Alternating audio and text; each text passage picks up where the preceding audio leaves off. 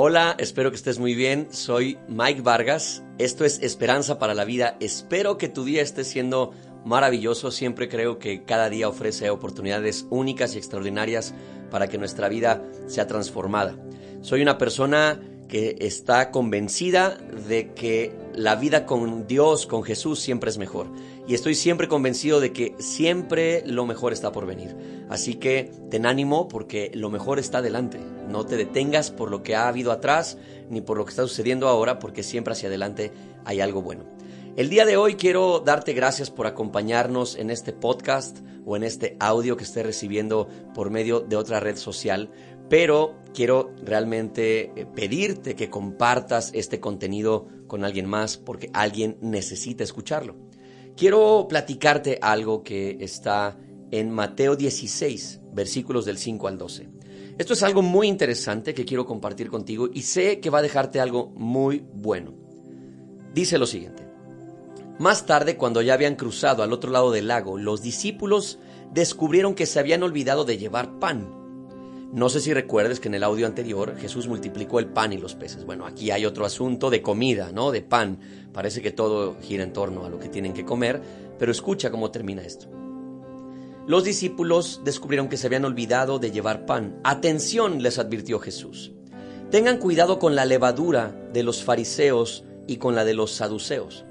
Estos dos grupos, fariseos y saduceos, son, son grupos religiosos del tiempo de Jesús que enseñaban enseñaban ciertas cosas acerca de Dios. Se consideraban a sí mismos maestros. Entonces, Jesús dice, tengan cuidado con la levadura de ellos. Bien, al oír esto comenzaron a discutir entre sí los discípulos, pues no habían traído nada de pan. Jesús supo lo que hablaban, así que les dijo, ¿tienen tan poca fe?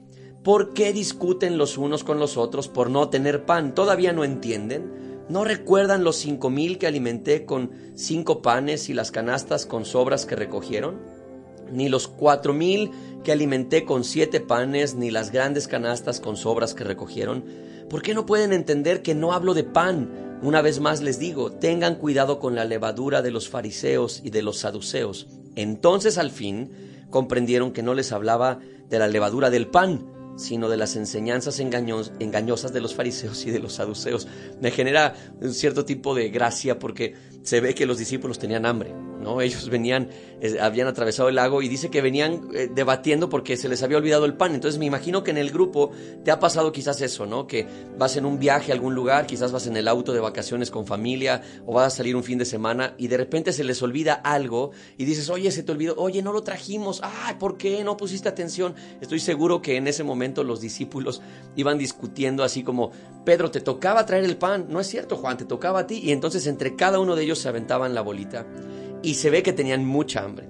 Entonces Jesús, que sabía que estaban discutiendo acerca de pan, pues Jesús les lanza una de esas frases así como, como con buscapiés, ¿no? Y les dice, tengan cuidado con la levadura de los fariseos y de los saduceos. Y entonces lo primero que pensaron los discípulos es, Jesús nos está hablando acerca del pan y nos está diciendo que no, que no compremos pan, de los que hacen los fariseos o los saduceos, si es que se dedican a eso, porque nos puede hacer daño. Ellos todo lo relacionaban en ese momento con lo que tenían que comer.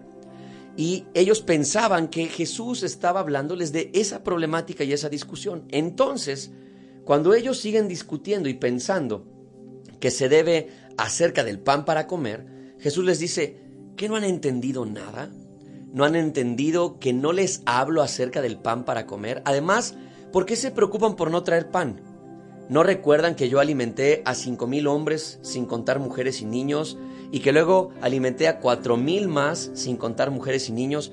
Por lo tanto, queridos, no les estoy diciendo que el problema sea el pan que no trajeron, porque ese no es el problema. Yo puedo orar, puedo levantar las manos y el pan va a caer del cielo, así que la comida no es un problema en este momento. Entonces ellos dijeron, ah, ok no se refiere a las cosas de comer. Ya entendimos, ¿no? Porque es verdad que Jesús puede hacer un milagro de alimentación para todos nosotros. Esto nos enseña que siempre la provisión viene de Dios y que cuando tú y yo nos preocupamos por eso, solamente deberíamos recordar lo que Jesús ha hecho y que Jesús puede proveer nuestras vidas. Pero Jesús no estaba hablando de eso.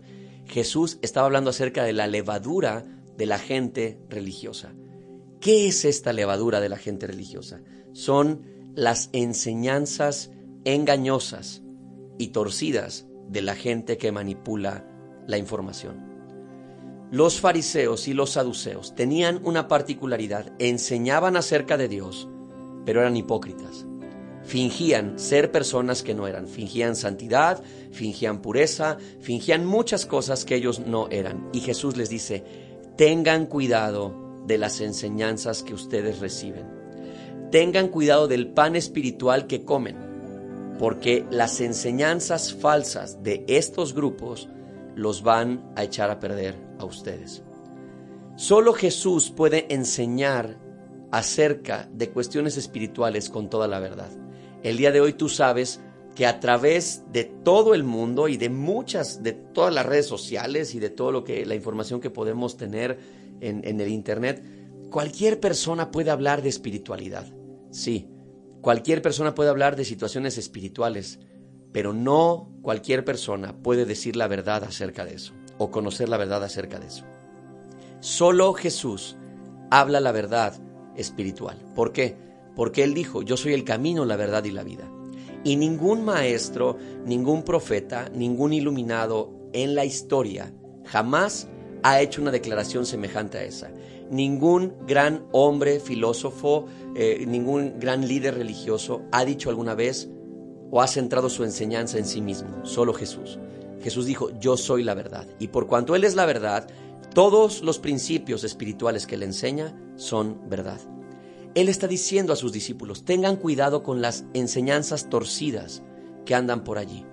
Y el día de hoy nos hace la misma recomendación. Queridos, tengan cuidado con todas las enseñanzas que de repente son un poco raras, porque hay un montón de gente queriendo manipular información o que manipula información para sacar un provecho personal.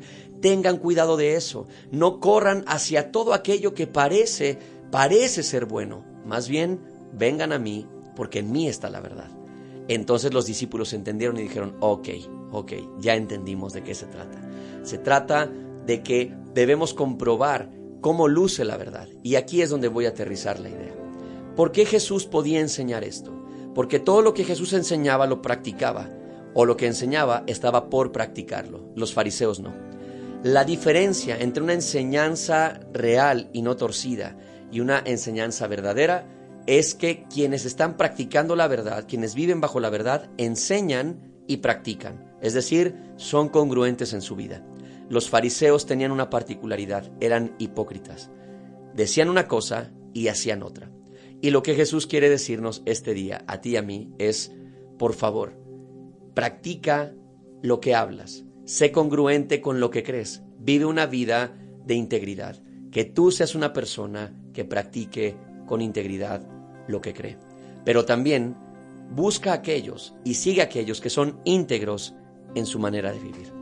Y esto es un gran reto y una gran enseñanza. Pero si tú y yo la practicamos, seguramente nuestra vida va a ser transformada. Seguramente tú vas a ser muy bendecido, vas a ser llevado a otro nivel si las personas con las que tú a las que tú sigues son personas en las que ves congruencia. La congruencia es muy importante, la integridad es muy importante. Solo Jesús tuvo una vida íntegra y nosotros estamos siguiéndolo a él porque él es el mejor ejemplo de esto. Así que gracias por escuchar. Jesús, gracias por tu enseñanza. Gracias por este reto. Gracias por esta maravilla de poder conocerte mejor. Ayúdanos, Señor, a identificar esas falsas enseñanzas y esas mentiras que de repente se mueven en nuestra vida. Ayúdanos, Jesús, a comprender que nos quieres llevar a la verdad porque la verdad libera a las personas. La verdad nos lleva a crecer, la verdad nos lleva a tener plenitud. Enséñanos a seguirte. Te damos gracias en el nombre de Jesús. Amén. Espero que hayas disfrutado esto. Por favor, compártelo y síguenos a través de nuestras redes sociales que seguramente en la descripción podrás ver los diferentes links. Que Dios te bendiga. Un fuerte abrazo. Que estés muy bien. Chao.